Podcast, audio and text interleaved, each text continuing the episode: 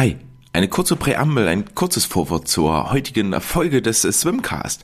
Wir machen heute den äh, zweiten Teil des Jahresrückblickes auf das Jahr 2022, also chronologisch veröffentlichungsmäßig ist es der zweite Teil. Als wir das Ganze aufgenommen haben mit Sebastian, war das der erste Teil, mit dem wir angefangen haben, nämlich mit den äh, Lowlights, mit den Tiefpunkten aus dem Jahr 2022.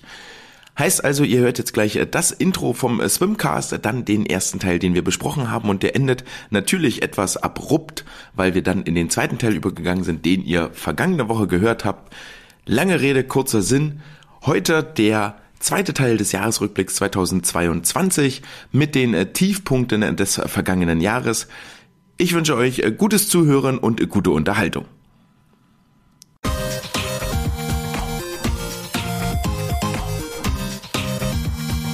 Hallo und herzlich willkommen zu einer neuen Folge des Swimcast, deiner wöchentlichen Fortbildungs- und Unterhaltungseinheit rund um das Thema Schwimmen und Schwimmtraining. Wir blicken zurück auf das Jahr 2022 und in der Regel meine ich dieses Wir ja eher so bezogen auf mich und euch Zuhörende.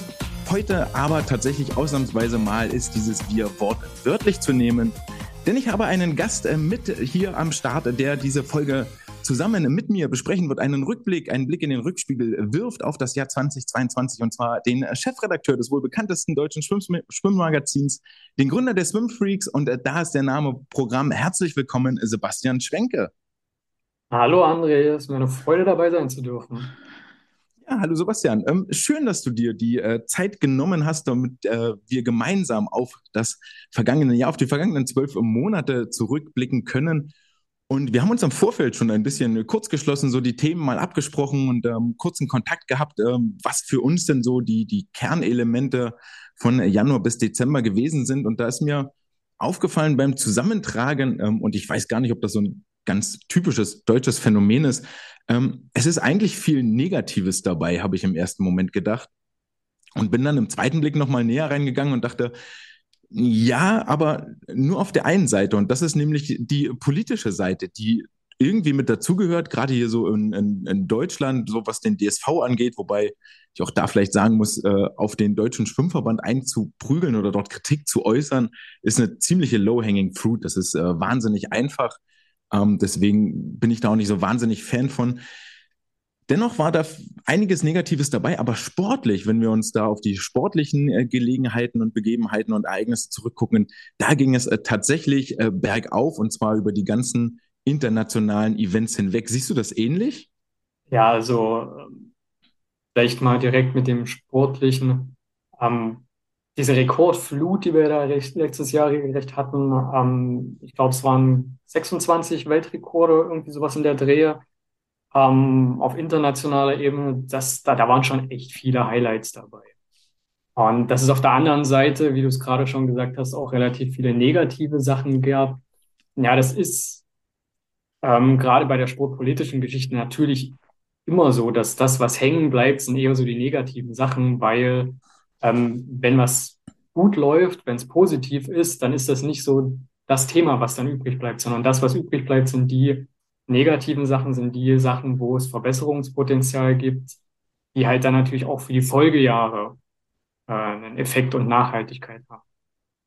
Ja, abs absolut.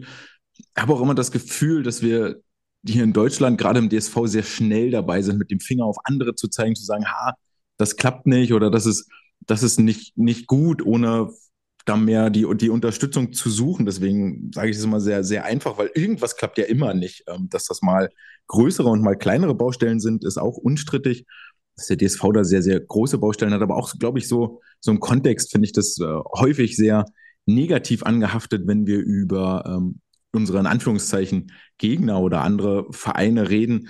Aber das ist ja etwas, was sich generell in der Nachrichtenwelt so niederschlägt. Ja, die negativen Schlagzeilen sind das, was Klicks bringt. Das ist das, das Drama, was die, was die Emotionen weckt. Mm. Und ja, tatsächlich gab es, glaube ich, auch nicht. Also selbst wenn ich jetzt überlege, so wahnsinnig viel Positives aus dem vergangenen Jahr fällt mir nicht ein. Ich habe so zwei, drei Sachen im Kopf, aber wird den Ball nochmal zu dir spielen? Hast du Ideen? Was letztes Jahr Positives auf Verbandsebene passiert ist, meinst du? Also ich sage mal so, ich habe so ein bisschen das Gefühl, dass für bestimmte Probleme, die es schon immer gab, langsam Bewusstsein entsteht. Das ist nicht unbedingt selbstverständlich, ähm, wie man in den letzten, also keine Ahnung, ich bin in dem Sport seit mehr als 20 Jahren äh, beobachten konnte. Ähm, aber was jetzt dann doch äh, deutlich wichtiger wird, ähm, Themen wie das, was, worauf wir auch schon vorher mal eingegangen sind, also psychische Gesundheit, ähm, sexualisierte Gewalt, all solche Sachen, ähm, dass dafür eine Sensibilisierung passiert, dass da überhaupt erstmal was passiert, dass da was angestoßen wird. Ähm, ja, absolut. Also das ist, das ist, auch wenn es negative Themen sind, ist das zumindest eine positive Entwicklung, die da gegangen wird aus meiner Sicht. Ja, das ist, das ist richtig. Ich glaube, bei dieser psychischen Gesundheit, das wird auch gleich das erste Thema sein, worüber wir uns unterhalten werden. Ähm, ist eine Sache für mich mit hochgekommen, ähm, die man vielleicht, also die Pressearbeit. Ich finde, die Pressearbeit ist besser geworden auf DSV-Seite. Ich finde, die Kommunikation ist besser geworden. Auch das Swim and More Magazin ist besser geworden. Es ergeht sich mehr in Storytelling und versucht irgendwo Emotionen zu wecken und Sportler und Geschichten in den Vordergrund zu stellen. Also wenn ich noch so zwei Jahre zurückdenke, war das viel eine Aufzählung von Wettkampfergebnissen mit ein paar blumigen Worten geschmückt, was jetzt wirklich mehr in eine Zitatwolke reingeht, Stimmen von den Sportlern, von den Schwimmerinnen einsammeln, die wiedergeben, da auch die Athleten und die Aktiven in den ähm, Vordergrund zu rücken. Und ähm, ich finde auch, dass das jetzt bei, bei so verschiedenen Ereignissen ganz gut gelaufen ist, wenn man auch da die Frequenz meiner Meinung nach ein bisschen hochschrauben könnte.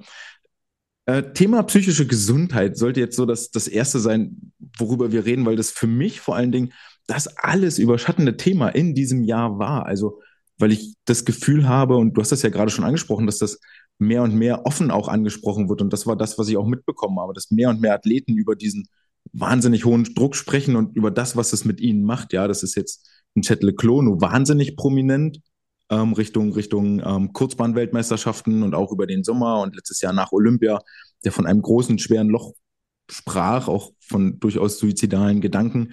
Ähm, das ist ein Caleb Dressel, der von der WM abgereist war, der sich, glaube ich, vom 100 Freistil-Halbfinale abgemeldet hatte und dort gar nicht vor Ort war, ähm, der dann auch im Nachgang ich glaube, so deutlich hat das gar nicht gesagt, aber korrigiere mich gerne, aber dann sehr, sehr klar gemacht hat, ey, ich brauche Pause vom Schwimmen, ich habe keinen Bock mehr auf hier jeden Tag ähm, mich treten lassen und diesem hohen Erwartungsdruck gerecht zu werden.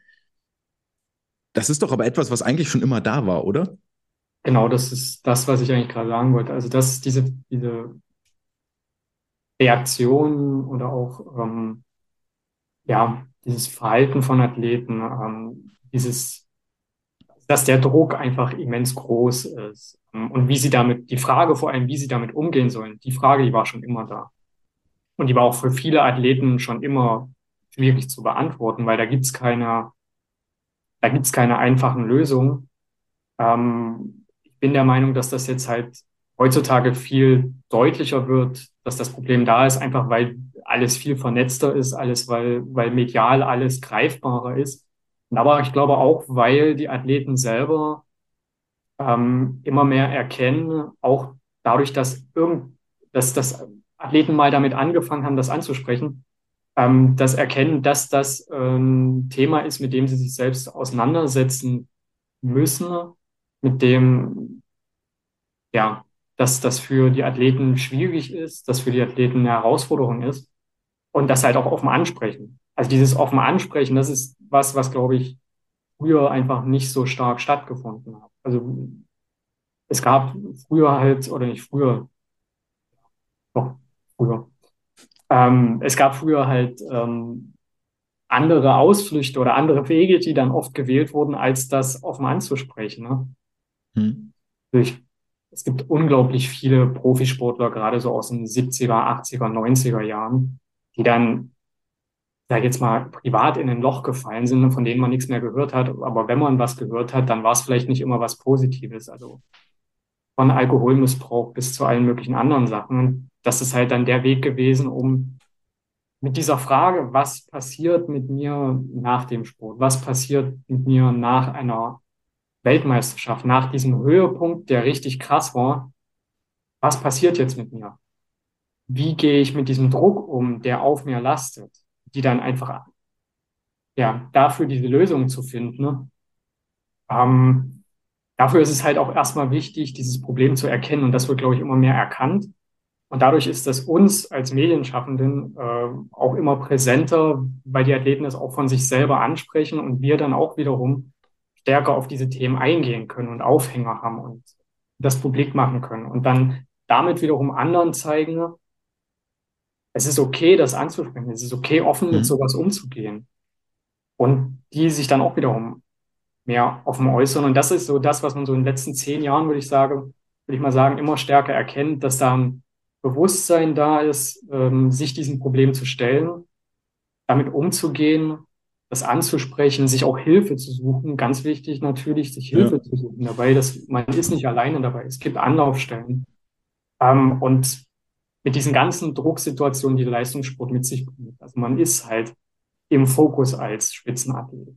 Und damit muss man umgehen, wenn die Leistungen gut sind, wenn die Leistungen schlecht sind. Ähm, ja, das muss ja. man teil, muss man auch oft lernen.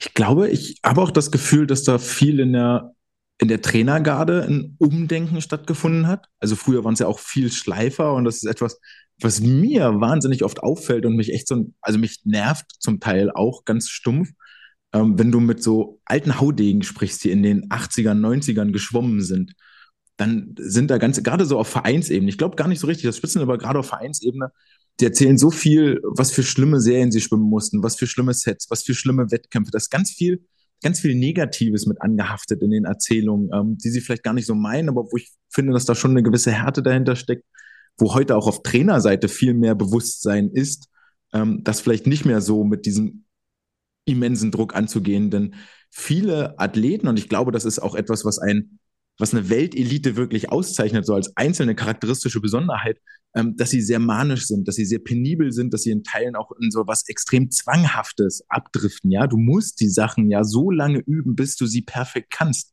bis du sie nicht mehr falsch machen kannst. Und dafür brauchst du eine gewisse Affinität zu einer Zwanghaftigkeit. So, wenn sich's nicht gut anfühlt, gehst du halt nicht raus. Ich glaube, ähm, Adam Peaty ist nach den Commonwealth Games mit so einem Zitat ähm, zitiert worden oder mit einem Spruch zitiert worden.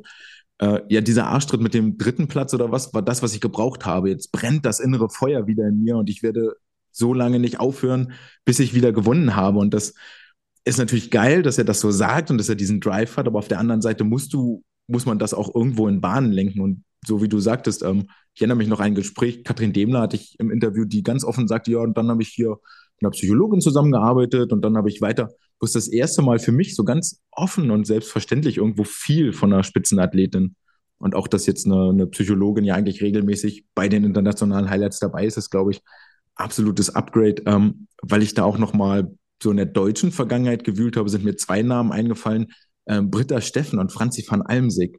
Das sind so die beiden Namen, wo ich denke, ja, genau das, genau das. Mit diesem öffentlichen Druck da war, glaube ich, Britta die Abreise 2009 von der WM völlig über 11, 11 was, glaube ich. Oder 2011, ähm, die auch medial völlig katastrophal begleitet worden ist, ähm, wo man mit Sicherheit vielerlei Hinsicht hätte anders mit umgehen können. Und ähm, ich glaube auch von, von Franziska van Almsig, ähm, die Geschichte ist auch hinlänglich bekannt mit den verschiedenen Fotos und dass sie zu dick sei und zu fett zum Schwimmen und alles solche Sachen. Ähm, das würde so heute, ja gut, die Bild würde es immer noch schreiben, aber würde so heute auf jeden Fall nicht mehr, nicht mehr fallen als Sätze. Ähm, wo so ein, so ein, ja, wo ein Psychologe wahnsinnig hilfreich gewesen wäre. Die zweite Frage, die ich mir damit stelle, ähm, wenn wir das Thema so oft ansprechen und sagen, das ist, ähm, das ist ein Problem bei den Spitzenathleten. Wie würdest du die Frage beantworten, ähm, ist Spitzensport schädlich, wenn ich es auf Weltelite machen will? Naja, es ist wie bei allen Sachen, die man äh, in einem extremen Umfang macht oder in einem extremen Ausmaß macht. Ähm, man muss halt damit dann auch, ähm, auch mit den Konsequenzen dann umgehen. Also sowohl psychisch als auch körperlich. Ne? Also Leistungssport auch für einen Hochleistungssportler äh, ist eine extreme körperliche Beanspruchung. Und da ist klar, dass dann auch eine Regeneration dazu gehört. Das ist mittlerweile, glaube ich, gang und gäbe. Aber es ist halt auch eine extreme psychische Belastung und dementsprechend gehört auch der Umgang damit dazu. Ähm, ob man jetzt sagen kann, dass äh, Leistungssport äh, an sich also natürlich bringt es negative Sachen mit sich. Ne? Also für die, für die Athleten selber, für die Aktiven, äh, jeder ist eine andere Persönlichkeit. Und jeder geht dementsprechend auch mit äh, zum Beispiel einer Drucksituation oder auch der Situation im öffentlichen Licht zu stehen komplett anders um. Für den einen kann das das absolute Highlight sein und der, äh, der schwebt dann auf Wolke 7 und kommt damit super klar. Für den anderen kann das eher ja, negative Auswirkungen auch für seine eigene Psyche haben.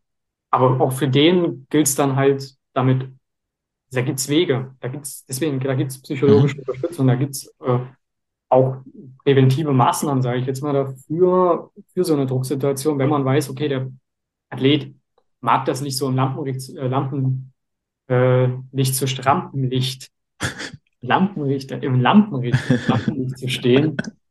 Ähm, für den gibt's, äh, es gibt mal, es gibt äh, Techniken, um damit umzugehen, um das zu lernen und das kann man lernen, ja. dann ist es auch nicht mehr so schwer und dann kann man auch besser damit umgehen. Ähm, und so würde ich das insgesamt sehen. Ich glaube nicht, dass es per se negativ, per se schädlich ist. Das ist wie bei, mhm. wie bei allem im Leben, sage ich jetzt mal, wenn man sich auf eine Sache extrem krass fokussiert, ähm, muss man halt trotzdem immer noch für sich irgendwo dann im Kopf haben, dass diese eine Sache nicht man selber ist. Und das ist ja das, was bei den Athleten halt auch immer das Ding ist. Ne? Also das, dieser Leistungssport ist zwar das, das irgendwie das Wichtigste in deinem Leben, aber das bist nicht du als Person. Und ich glaube, wenn man das, wenn man diesen Bogen halt immer schlagen kann, wenn man das immer im Hinterkopf behalten kann, wenn man darauf immer auch hingewiesen werden kann von außen, dann gibt es da, glaube ich, keine negativen Auswirkungen. Negative Auswirkungen gibt es, glaube ich, dann, wenn man mit solchen Situationen alleine gelassen wird und äh, mit sich selber im eigenen Kopf sowas ausmachen muss. Dann sucht man vielleicht halt Auswege, die negativ sind. Ja. Das war ein sehr, sehr, sehr schöner Satz. So, du bist, du bist mehr als der Sport. So, du bist, der, der, du bist nicht nur, nicht nur der, der Sport. Ähm, er hat mir aufgeschrieben, dass es, glaube ich, das Trainerwesen auch mehr dahin gegangen ist, ähm, die Aktiven zu ermächtigen, zu empowern, so eine Selbstwirksamkeit mhm. ähm, zu verdeutlichen. Äh, ich erinnere mich noch aus meiner eigenen aktiven Karriere, ne, Rennen nicht gut gelaufen, keine Ahnung, eine halbe Sekunde über Bestzeit oder sowas. Ja, bist du schon mit eingezogenem Schwanz und geducktem Kopf äh, zu deinem Coaching gegangen, weil du genau wusstest, du kriegst jetzt nochmal eine drauf, so was alles scheiße war und selbst nach einem guten Rennen war, ja, war gut, aber das, das, das, das, das geht noch besser beim nächsten Mal. Also dieses Positiv-Feedback war eine, war eine Frucht, die es eigentlich nicht gab. So, und ich würde noch nicht mal sagen, die es selten gab, sondern äh, Lob war das Ausbleiben von Kritik, ist da der Satz. Und ähm, ich glaube, da sind wir auch echt inzwischen eine ganze, ganze Ecke von weg, was wahnsinnig gut ist, weil ich genau aus den Punkten von vorhin glaube, dass die Spitzenathleten eh schon so einen Hang haben dazu, sich selber irgendwie zu kritisch zu sehen, sich zu kritisch zu beäugen. Ähm, und dass das zusammen mit einem vielleicht noch dann öffentlichen Druck, der jetzt von Vereinsseite kommt oder sogar im, im ganz großen, so in unserer Zunft, ähm, wo man dann sagt, ah, ist aber nicht gut gelaufen hier, das ist aber schlecht gewesen, vielleicht sogar und gar nicht nach Gründen oder Ursachen zu suchen, ähm, dazu führt, dass man eben sich selber immer, immer weiter erniedrigt und gar nicht mehr dann irgendwann so an sich, an sich glaubt. Ähm, aber diese Trainer, Trainer-Sportler-Beziehung ist da, glaube ich, echt das Ding, was da, was da ganz weit im Vordergrund steht, weil der ist ja am Ende des Tages auch die Bezugsperson für den Aktiven. Ja, gerade bei den Leistungssportlern. Und was du vorhin gesagt hast, sage ich jetzt mal so mit den, mit der Schleifer-Generation, nenne ich es jetzt mal. Ähm, es, es haben sich einfach auch die Zeiten geändert. Also auch wie Athleten öffentlich wahrgenommen werden, was ist, was, sag ich jetzt mal, auf sie einprasselt, ähm, auch welchen, ich sag mal, welchen Stellenwert, also welche, ja, auch öffentliche Bekanntheit und was weiß ich, was sie alle haben. Ähm, da hat sich auch ganz viel geändert. Gerade sage ich jetzt mal mit sozialen Medien. Ähm, es ist jetzt halt, okay, den Sportler kennen jetzt vielleicht nicht mehr alle Leute, die die Tagesschau gucken, ne? aber der hat irgendwie zwei Millionen Follower auf Instagram. Ähm, wenn dann irgendwelche negativen Sachen auf ihn einprasseln, dann, dann ist das natürlich eine ganz andere Situation. Sowas gab es früher nicht. Also diese, diese bestimmte, sage ich jetzt mal, Kanäle, bestimmte Feedbacks, die da kommen konnten. Und ähm, die Trainergeneration, ähm, wie soll ich sagen, alles hat seine Zeit, sage ich jetzt mal. Also ich sage mal so, Schleifer und äh, Leute, die alles nur negativ darstellen, waren, glaube ich, auch schon äh, früher in den alten Zeiten, sage ich jetzt mal, ähm, jetzt vielleicht auch nicht immer das Optimale für den, für den Sportlerkopf. Ne? Auf keinen Fall. Nee, nee. Das, ja. hat, sich, das hat sich nicht geändert, der, der Sportlerkopf, nee. Nee, also ich glaube, ähm, das, was du schon gesagt hast, ähm, diesen Antrieb, den haben die Leute, die wirklich top wären, meistens ohnehin aus sich selber. Aber das ist vielleicht was, früher konnte man das vielleicht noch eher machen, jemanden, der dieses nicht in sich selber trägt, mit einem äußeren Antrieb so weit zu pushen, dass er es trotzdem relativ hoch schafft. Hm. Das war vielleicht äh, früher noch möglich. Bis in die ja, 90er, 2000er. Aber das, was wir in den letzten 20 Jahren sehen, die Leute, die da oben ankommen, da ist keiner von denen hat eigentlich keinen Bock gehabt, irgendwie mal zu schwimmen, sondern die, das, das kommt von innen raus bei denen. Und dieses Umdenken muss, glaube ich, noch stattfinden, dass du halt, du, du kannst jemanden mit äußerem Druck stark machen, also schnell machen, körperlich stark machen. Ja. Schnell machen, das, das geht. Aber du kannst die Leute, glaube ich, nicht mehr allein damit zur Weltklasse formen. Dazu braucht es wirklich eher dieses Supportende, eher dieses ähm, ja, äh, Rückhaltgebende ja. und vor allem dieses Gefühl vermitteln, gerade von der Coach-Trainer-Beziehung, dieses Vertrauensverhältnis. Ne, dass da jemand hm. ist, dass der Coach oder die Trainerin jemand ist, der Ahnung hat von dem, was er macht und sich Gedanken macht bei dem, wie die Athleten weiterentwickelt werden. Ja, dieses Vertrauen, wenn das da ist, ähm, dann, dann, dann fruchtet das dann auch. Absolut. Ich erinnere mich auch, dass äh, Britta Steffen 2008 gesagt hat, dieser, also überspritzt paraphrasiert und dann würde ich da auch fast den Deckel drauf machen. Ähm, die ist 2008 nur Olympiasiegerin geworden, Doppel-Olympiasiegerin, weil sie Jahre davor schon angefangen hat, mit einer Psychologin zusammenzuarbeiten, um in dieser Drucksituation im Olympiafinale bestehen zu können. Also es ist auch nichts, was jetzt in zwei Wochen oder einem Monat von einem von deutschen Meisterschaften erlernt oder erwachsen kann. Das ist ja, etwas, was wirklich lange kurz, Zeit braucht. Kurz einhaken, als du Britta genannt hattest, dass ja. sie ja eigentlich so ein Beispiel ist für jemanden, die schon wirklich früh angefangen hat, äh, Sportpsychologie zu nutzen ähm, und das aber auch öffentlich gesagt hat hm. und auch publik gemacht hat und damit auch so ein gewisses Tor geöffnet hat von so einer Entstigmatisierung, weil das ist halt trotzdem heute immer noch ganz oft so ein ja, stigmatisiertes Thema. Wenn du zum Psychologen gehst, dann ist irgendwas falsch und nee, darum geht's nicht, sondern du gehst zum Psychologen, damit nichts falsch wird. So rum. Auch ein schöner Satz. Ähm, Stigmatisierung als ähm, Stichwort für das nächste ganz große Thema im vergangenen Jahr, das während der Europameisterschaften in Rom aufkam und das jetzt ähm, leider immer noch nicht so richtig der, der große Sonnenschein ist, den wir uns alle wünschen, aber wir müssen darüber reden und das Sprache ist äh, von dem Missbrauchsskandal um Jan Hempel und der damit verbundenen ARD-Dokumentation.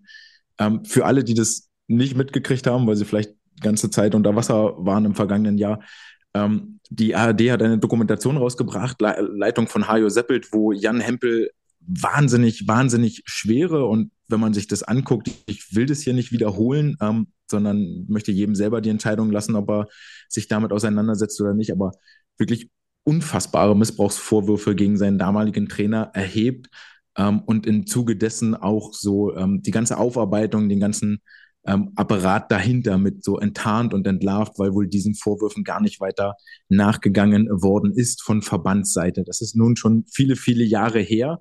Ähm, wir haben inzwischen viele andere Personen dabei und trotzdem hat es ähm, eine sehr prominente Person im Deutschen Schwimmverband nun auch getroffen, die daraufhin ihren Posten verloren hat. Sebastian, vorher die Frage, als du von diesem, von dieser Doku und von dem ganzen Missbrauchsskandal gehört hast, was waren deine Gedanken, als du das erste Mal?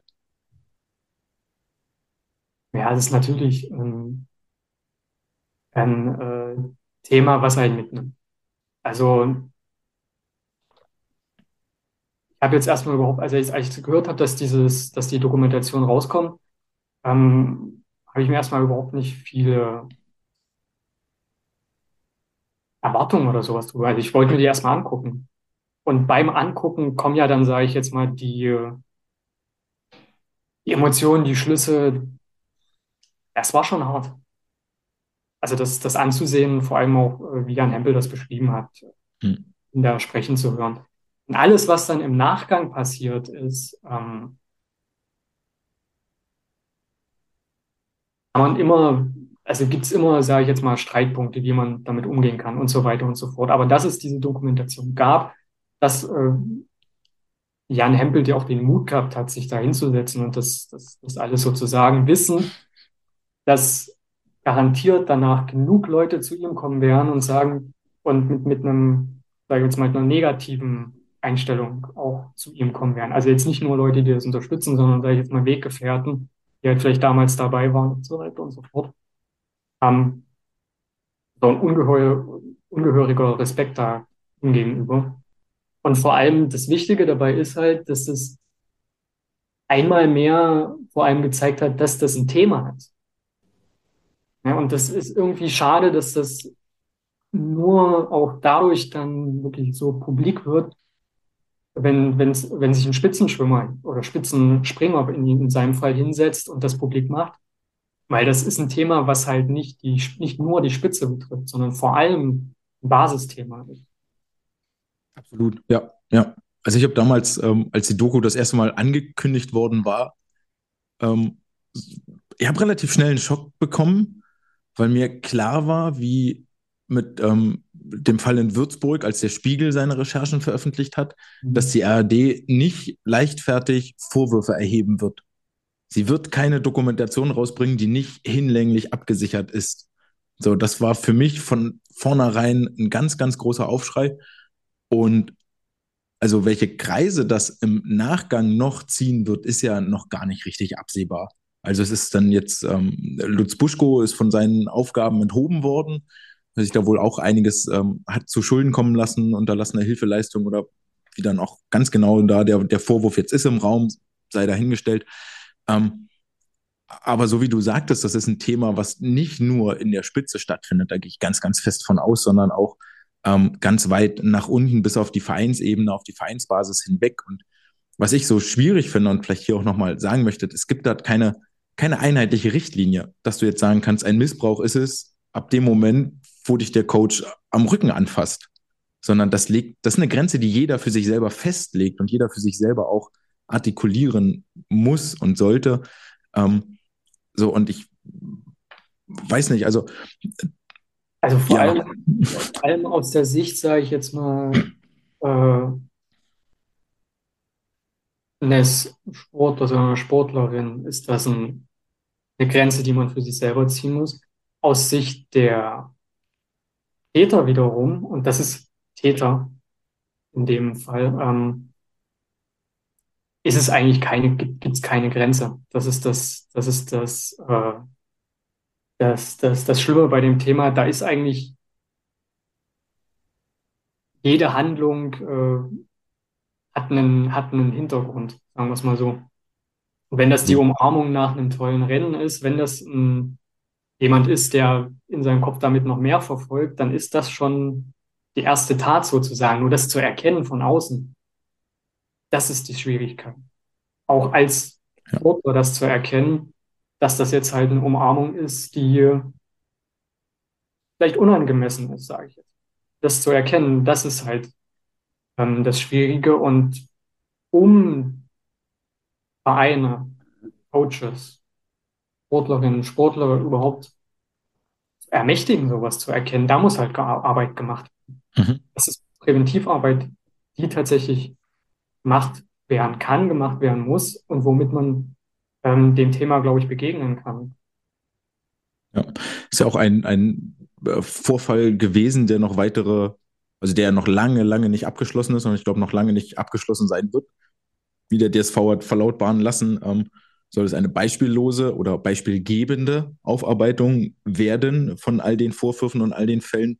Ähm, ist ja auch danach dann eine Ansprechstelle eingerichtet worden und das nochmal Ja, in meinen Augen hätte man das durchaus offensiver kommunizieren können, wo sich Betroffene hinwenden können. Da ist mir, da ist mir in meinen Augen viel zu wenig passiert, ähm, auch viel zu wenig prominent platziert worden auf mhm. diversen Homepages. Also da hätte ich mir gerne viel, viel mehr ähm, Offenheit gewünscht, viel, viel mehr, dass man den Opfern die Hand reicht und all diese verdeckten Opfer, die es gibt, und dass dann trotzdem davon gesprochen wird, dass, ähm, oder ich, ich fand das dann auch zu positiv konnotiert, dass es eine einstellige Anzahl an äh, Betroffenen sich gemeldet hat. Ähm, das war auch in einer, innerhalb kurzen Zeit, oh, da ich, habe ich auch innerlich ziemlich gezuckt.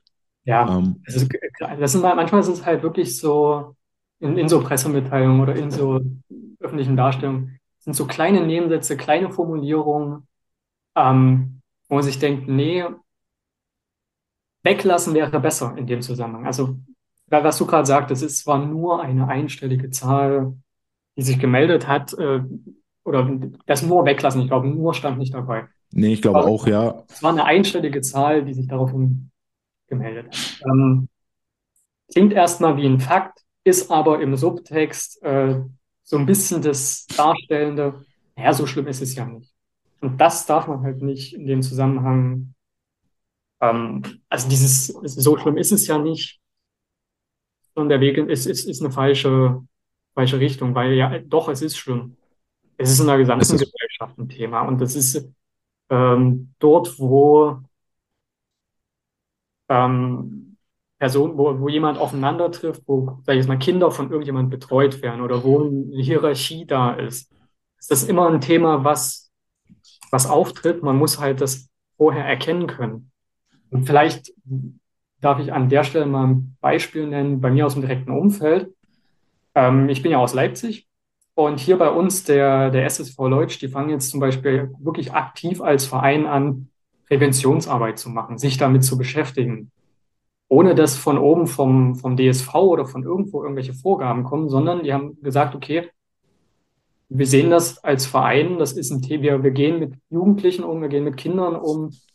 Ähm, das ist genau der Bereich, wo äh, was passieren kann. Dem müssen wir vorbeugen. Ja. Die beschäftigen sich damit. Und ähm, es gibt auch Online-Anlaufstellen, an die sich Vereine jetzt schon wenden können, wo sie sich informieren können über solche Themen, ohne dass jetzt vom, vom DSV schon irgendwas kommen muss. Also das ist natürlich hilfreich und sinnvoll und absolut auch Aufgabe des Verbandes, den Vereinen da was an die Hand zu geben. Ähm, aber es gibt schon bestimmte Sachen. Also es gibt, ähm, ich glaube, e-learning-kinderschutz.de heißt das. Das ist so eine Plattform, da sind verschiedene, äh, verschiedene Kurse, sage ich jetzt mal, zusammengestellt, ähm, wie sich, bei denen sich Vereinsvertreter, Coaches, aber auch in ganz anderen Bereichen, Lehrer und was weiß ich was, äh, informieren können, wie sie mit dem Thema sexualisierte, sexualisierte Gewalt umgehen sollen. Und ähm, also es kann nicht schaden, sich damit zu beschäftigen und sich das Thema anzugucken, weil gerade auf Vereinsebene ist ja immer das Problem, ähm, du bist froh, wenn du überhaupt irgendwie Trainer hast bist froh, wenn du irgendwie Übungsleiter hast und dann wird vielleicht doch nicht mehr so genau hingeguckt, was das für ein Typ ist, aber genau das muss passieren. Und wenn die einfach mal alle diese Kurse durchlaufen, auch die Vereinsverantwortlichen, ähm, dann kann das schon einen Beitrag leisten. Also man kann, also glaube ich zumindest leider, man kann die Problematik sexualisierter Gewalt nie komplett verhindern, aber man kann versuchen, dem Ganzen vorzubeugen und das so auf minimals mögliches Level zu bringen. Ja, das ist etwas, was mich auch immer noch negativ anfasst. Ähm, der Fall in Würzburg ist nun schon einige Jahre her, ist auch inzwischen mhm. Gerichtsurteil gesprochen und ähnliches. Und selbst aus Konsequenz aus diesem Fall in Würzburg gibt es immer noch keine Handreichung. Ich, ähm, in Flensburg, glaube ich, möchte jetzt meinen, das war der TSB Flensburg, die haben auch irgendeinen Preis gewonnen für ihr ähm, Schutzheftchen, für ihr Präventionsheftchen, für mhm. ihr Infoheftchen, was sie dort ähm, veröffentlicht haben, dass das alles immer noch so über Vereinsbasis läuft. Das, das, das finde ich schade, weil es waren Jahre Zeit, sich dort ja. damit zu beschäftigen. Ähm, und deswegen, deswegen schade, weil die Vereine auch, also es ist ein unglaublich wichtiges Thema für die, aber die, die Vereine sind an so vielen Stellen belastet, überlastet, ähm, personell sowie auch verwaltungstechnisch mit allen möglichen Sachen. Jede Erleichterung, die man denen machen kann, sollte man denen machen. Und das ist Teil, das sehe ich zumindest so, das sind dann auch Verbandsaufgaben, mhm. ähm, den Vereinen da was an die Hand zu geben. Das könnte tatsächlich noch ähm, aktiver sein und das könnte tatsächlich auch auf anderen Levels noch zusätzlich stattfinden, als auch was Trainerausbildung, Übungsleiterlizenzen, wie das Ganze, was man dazu absolvieren muss, um sowas zu bekommen. Du hast da zwei Sachen auch, ja? mit einfließen. Auf zwei Sachen würde ich noch eingehen wollen, weil du zum einen ähm, Jetzt habe ich die zweite, glaube ich, schon vergessen. Aber weil du zum einen angesprochen hast, dieses ähm, Verhältnis zwischen Trainer und Sportler, was ja auch ein mhm. Abhängigkeitsverhältnis ist, hinlänglich beschrieben und, und bekannt, glaube ich. Da müssen wir jetzt nicht ewig drüber reden. Ähm, um das Ganze vielleicht auf einer positiven Note auch mit abzuschließen. Ähm, deswegen wird ja gerade dieses Zentrum Safe Sport vorangetrieben ja. von Athleten Deutschland, die sich hinsetzen, die seit Ewigkeiten dafür lobbyieren und es geht voran an dieser Stelle um eben diese Aufarbeitung von sexuellem Missbrauch oder auch die Meldung von sexuellem Missbrauch auch aus den Verbandshänden zu nehmen. Und das war ja das, was immer wieder passiert. Ja, wenn Sportler sagen, ich mag das nicht mehr, sagt der Coach, ja, okay, dann magst du es nicht mehr, aber dann ist hier deine Karriere auch vorbei. Genau an dieser Stelle so. Und um das, dieses Verhältnis, Missverhältnis aufzubrechen, ähm, also das ist etwas, wo es da wirklich vorangeht mit Safe Sport. Und ähm, das zweite noch, äh, ich hatte vor einigen Folgen schon über den DOSB gibt es jetzt auch so eine Präventionsbroschüre. Ja, genau. äh, da funktionieren wohl inzwischen die Links online, die, die damals nicht funktioniert hatten vor einigen Wochen. Ähm, werde ich hoffentlich auch nochmal dran denken, das in die, in die Shownotes zu packen. Ähm, für euch Vereine, lest euch euch ein, packt euch das irgendwo hin, ähm, schult eure Trainerinnen und Trainer, schult euch auch selber als Verantwortliche. Wir hatten damals auch, ich in meiner Trainerkarriere, hatte auch mitgemacht bei Dunkelziffer e.V., hatten das hier dann getan in Hamburg, ähm, wo es genau um solche Fragestellungen ging wo fängt Übergriff an, wo hört es auf und wie ist das zu definieren. Ähm, wahnsinnig hilfreich, wahnsinnig augenöffnend, so auf, um, um einfach für viele Sachen ganz stumpf sensibilisiert zu werden. Ja, welche, welche Verhaltensweisen deuten möglicherweise vielleicht darauf hin und geben dann in der Summe möglicherweise ein Bild, aber ähm, ja, also da, da wirklich ja, da bin ich gespannt, was dort noch kommt ähm, oder wie das dann am Ende tatsächlich ausgeht, diese, diese Geschichte. Ähm, wobei das ja im DSV jetzt mit der Aufarbeitung auch relativ schwierig werden dürfte. Und damit gehe ich den Bogen zum nächsten Thema DSV im Jahre 2022 ähm, und würde hier dann jetzt mit dem Verbandstag anfangen, der ja Ende des Jahres stattgefunden hat in einer wahnsinn, wahnwitzigen Terminkollision. Kollision im November mit deutschen Kurzbahnmeisterschaften, deutschen Kurzbahnmeisterschaften der Masters und einem Doppelverbandstag, die eigentlich jedes Event für sich eine eigene Berichterstattung gefordert hätten. Ja. Das ist unfassbar. Ähm, genau, der Verbandstag war ja der DSV in a nutshell, möchte ich fast sagen. Ähm, auch mal wieder, wir hatten herausragende Kurzbahnmeisterschaften, die wirklich vom Niveau her wirklich, wirklich sehr, sehr, sehr gut waren. Und dann kommt dieser Verbandstag ums Eck und auf einmal äh, zack die Bohne, kein Präsident mehr, nur noch zwei Vizepräsidenten, was so absolutes Minimum ist, damit der Verband überhaupt handlungsfähig ist und einer dieser beiden Vizepräsidenten trotz, und das finde ich geht mir auch zu viel unter, trotz dessen, dass er alleine zur Wahl stand, hat mit Ach und Krach zwei Drittel der Stimmen geholt. Äh, schwierige Fahrwasser. Ich mag dieses Wortspiel eigentlich nicht mehr wiederholen, aber es wirft einfach kein gutes Licht. Ganz stumpf. Tut es nicht. Und ähm, dass wir dort wieder in so einer Geschichte reinrasen, wo der vorherige oder wo das vorherige Präsidium schon drüber gestolpert ist, über Beitragserhöhungen, die, ähm, die sich in einem Rahmen bewegen, so für jedes Mitglied, ich glaube, ein Euro war, war in der, war in der Rede. Also, dass, dass dort so viele fatale Fehler gemacht werden. Ähm, ich kann die Verbände verstehen an der Stelle, ja, wenn wir reden über SVNRW, ich glaube 300.000 Mitglieder, ähm, die dann im Haushaltsjahr 2024 300.000 Euro mehr auftreiben sollen, die sie nicht haben, das verstehe ich vollkommen. Aber das ist ja kein, das ist ja kein neues Thema. Das ist doch nichts, was wir das erste Mal haben, wo wir das erste Mal drüber sprechen, dass das irgendwie vielleicht ein Jahr Vorlauf braucht oder dass das noch diverse andere ähm, Geschichten braucht. Das musst du doch vorher hintenrum irgendwie klar machen, dass, dass das wieder nicht kommt, das macht mich fertig. Ja, also wie du es gerade schon gesagt hast, es war natürlich toll, wirklich die Berichterstattung Kurzbahn, Europa, äh, Kurzbahnmeisterschaften, deutsche Kurzbahnmeisterschaften zu machen und dann kommt noch irgendwie so die Pressemitteilung reingeflattert, hier passt auf, wir haben jetzt irgendwie ein neues Präsidium. Also, auch vom Zeitpunkt her, ja, gut, aber vom Ergebnis her, ähm, echt schwieriger Ausgang, echt schwierig die Perspektive, die sich auch daraus ergibt. Also ich sage mal so, es ist ja eigentlich also, angekündigt, okay, wir haben jetzt dieses Präsidium, das ist jetzt erstmal nur übergangsweise, ähm, es soll eine neue Satzung kommen. Ähm, okay, also diese neue Satzung, sich neu aufzustellen, je nachdem, wie es dann am Ende aussieht, kann eine positive Entwicklung sein.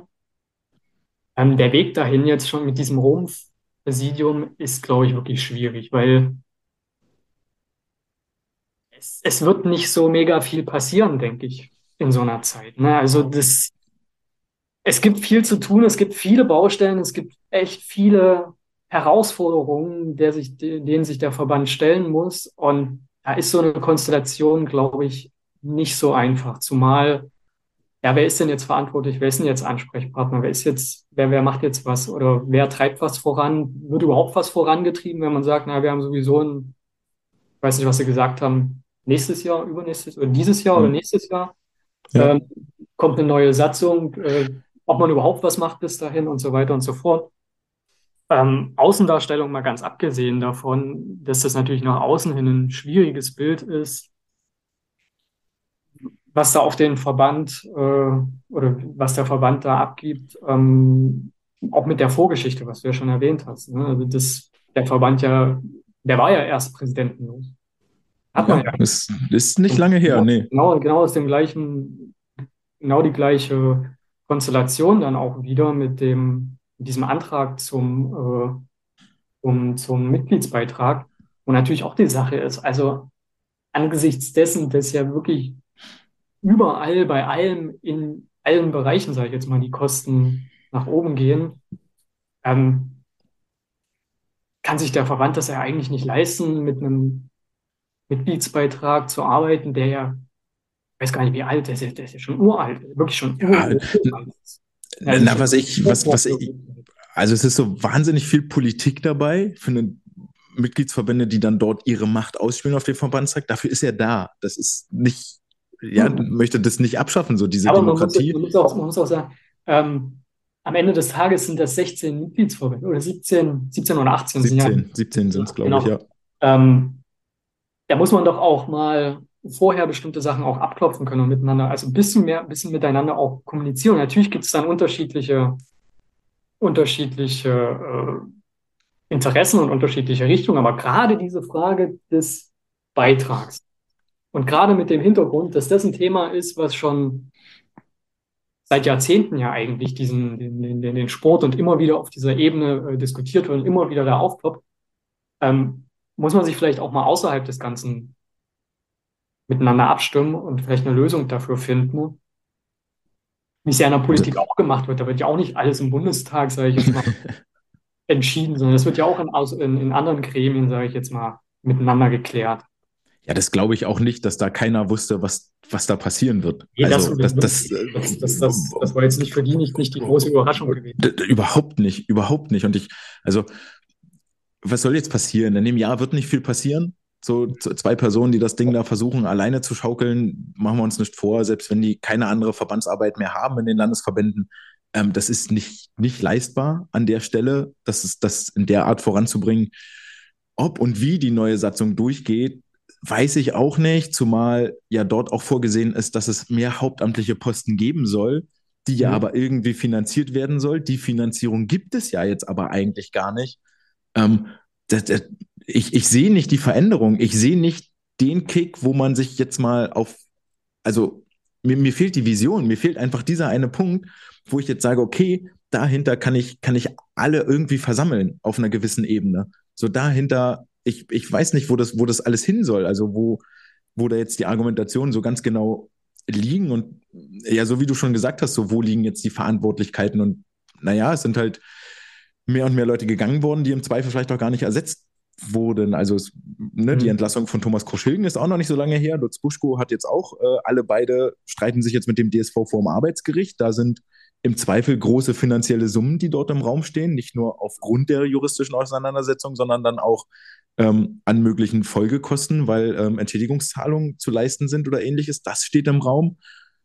Und der DSV hat immer noch keinen Chefbundestrainer, zumindest im Schwimmbereich. In den anderen Fachbereichen kam das jetzt und da sind für mich derart viele Baustellen offen, wo ich, wo ich noch nicht mal sehe, wie, wie können die gefüllt werden. Also wo mir, wo mir von außen betrachtet die Idee fehlt, wie geht es denn jetzt weiter? Also Chefbundestrainer Geschichte, ich habe sie jetzt hier kurz aufgelistet, ja, Bernd Berghahn hat ja nach Olympia 21 aufgehört, für Anfang 22 war geplant, jemand Neues zu installieren. Im August 22 gab es noch keine Neuigkeiten. Ähm, und Ende 22 oder jetzt Anfang 23, so richtig in Sicht ist es nicht. Und jetzt möchte man euphemistisch sagen, den sportlichen Erfolgen tut es ja keinen Abbruch, aber in der Summe bleibt da trotzdem wohl einiges Administratives liegen oder wird auf, auf Schultern belastet, die eh schon überlastet sind. Und das sehe ich jetzt auf Verbandsebene dort mit den Vizepräsidenten ähnlich. Ich, also. also äh, besser wird es nicht. Das ist, das ist klar. Also ja. Durch so eine Konstellation wird jetzt nichts, werden keine großen Projekte, wird nichts, wie du es schon gesagt hast, so eine Vision oder so. Da braucht es tatsächlich, also sowas bräuchte es eigentlich mal, aber es ist halt dann, gerade sowas ist halt auch immer ganz stark mit Personen verbunden also eine Vision zu entwickeln, Leute mitzunehmen, irgendwie so gerade so an der, an der Spitze des Verbandes, sag ich. Oder an der Spitze eines, einer Organisation, nicht nur auf Verbände bezogen. Ähm, da kann man halt dann nicht nur verwalten, sondern muss halt auch gestalten. Oh, das ist platt, aber ja, so ist es halt auch. Ähm, aber solche Personen zu finden, ist, glaube ich, auch gar nicht so einfach. Und ich, das, das Ganze, was, das ganze Negative, was auch wir jetzt gesagt haben, da will ich noch nicht mal oder ganz stark auch so diese ganzen Persönlichkeiten, die bei den Verbänden agieren und auch beim Deutschen Schwimmverband agieren, würde ich da tatsächlich mal komplett eigentlich auch rausnehmen, weil da kannst du eigentlich froh sein, wenn überhaupt irgendjemand irgendwas macht und sich dafür bereitstellt, anzumachen, weil äh, man weiß eigentlich, dass am Ende des Tages sowieso nur der Knüppel kommt und äh, alle negativ darstellen. Ähm, sind, sind, gesamte, sind wir beim, beim Anfang? Diese, diese, diese, diese, also da ist ein großes strukturelles Problem insgesamt irgendwo da, weil ansonsten würde es nicht schon seit äh, zig Jahren immer wieder die gleichen Probleme geben. Das muss du bist ja jetzt, jetzt aber mit dem Knüppel und mit dem Negativen bist du eigentlich genau bei dem, was ich am Anfang gesagt habe. Wir, wir pointen da immer so leicht hin und sagen, ah, alles schlecht, alles blöd, alles doof. Ähm, das hat ja einen Grund, warum wir niemanden finden. Es hat ja einen Grund, warum keiner Präsident sein will. Es hat einen Grund, warum keiner den Vizepräsident machen will. Und es hat mit Sicherheit auch einen Grund, warum keiner Chefbundestrainer sein will. Und es wird nicht nur an der Bezahlung liegen. Da lege ich meine Hand für ins Feuer.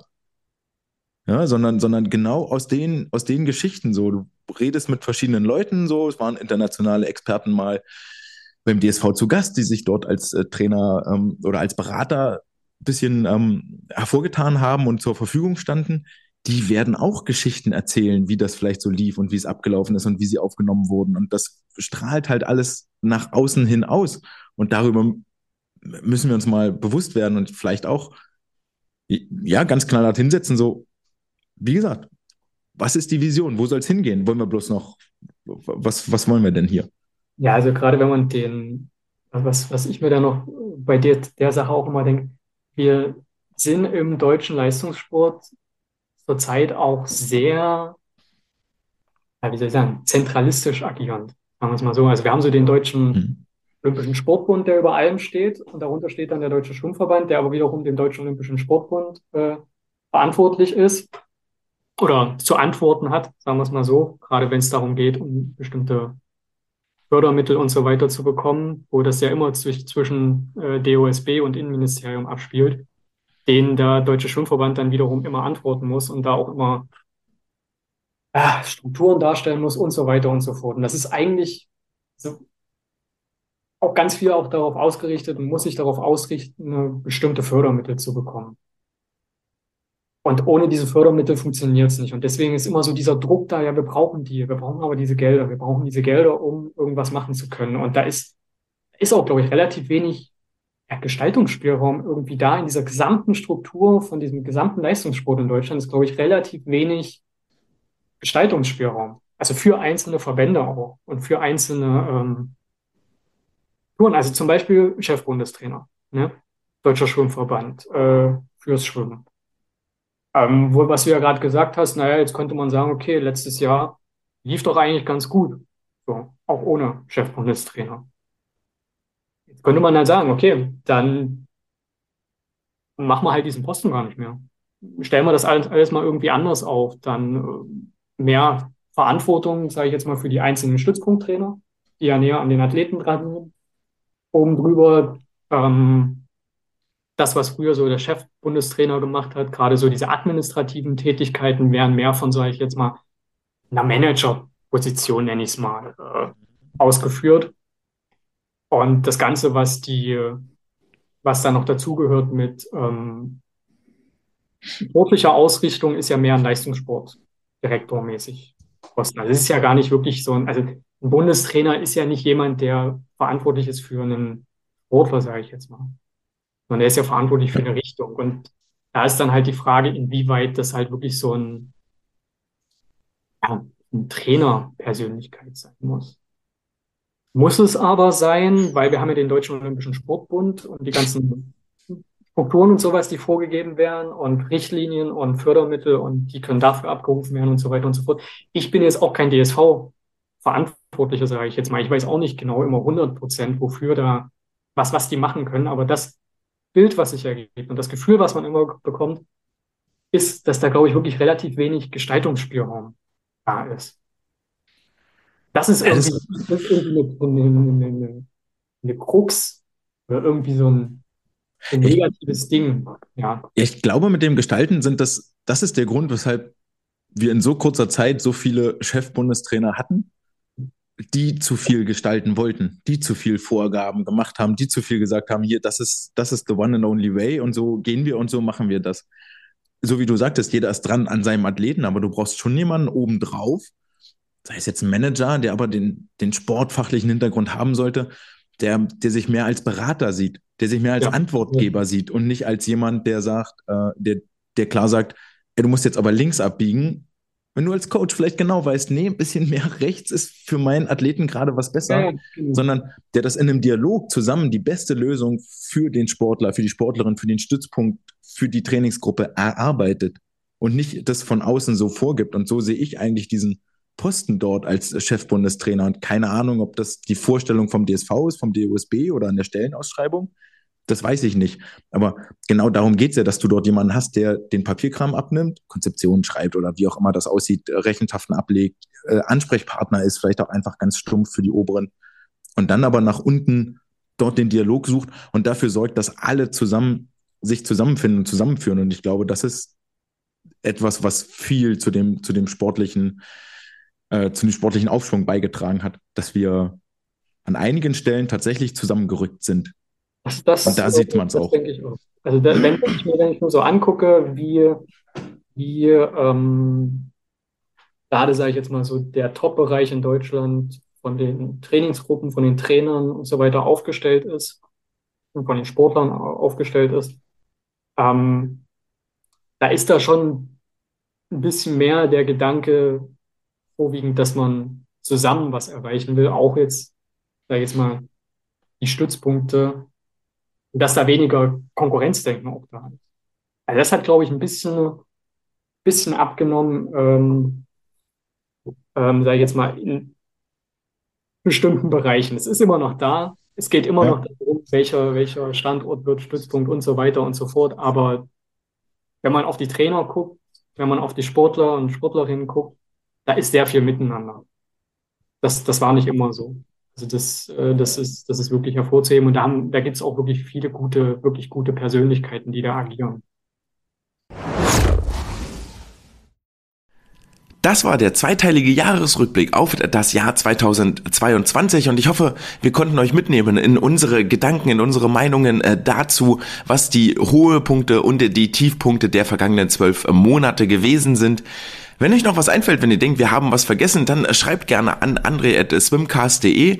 Wenn ihr nochmal loswerden möchtet, worauf ihr euch jetzt im kommenden Jahr freut, könnt ihr gerne die gleiche E-Mail-Adresse benutzen oder ihr folgt dem Instagram und dem Twitter-Kanal des Swimcast. In der nächsten Woche gibt es dann wieder eine neue reguläre Folge, wo wir einen kleinen Ausblick werfen auf das DMSJ-Bundesfinale. Es wird wieder eine Wissenschaft der Woche geben und natürlich werden wir uns etwas mit den Nominierungskriterien für die Weltmeisterschaft Weltmeisterschaften auseinandersetzen. Das war's jetzt erstmal für diese Woche. Wir hören uns wieder am 20, am 27. Januar. Bis dahin macht's gut, viel Spaß beim Training, viel Erfolg beim Schwimmen und genießt die Zeit mit euren Freunden. Ciao.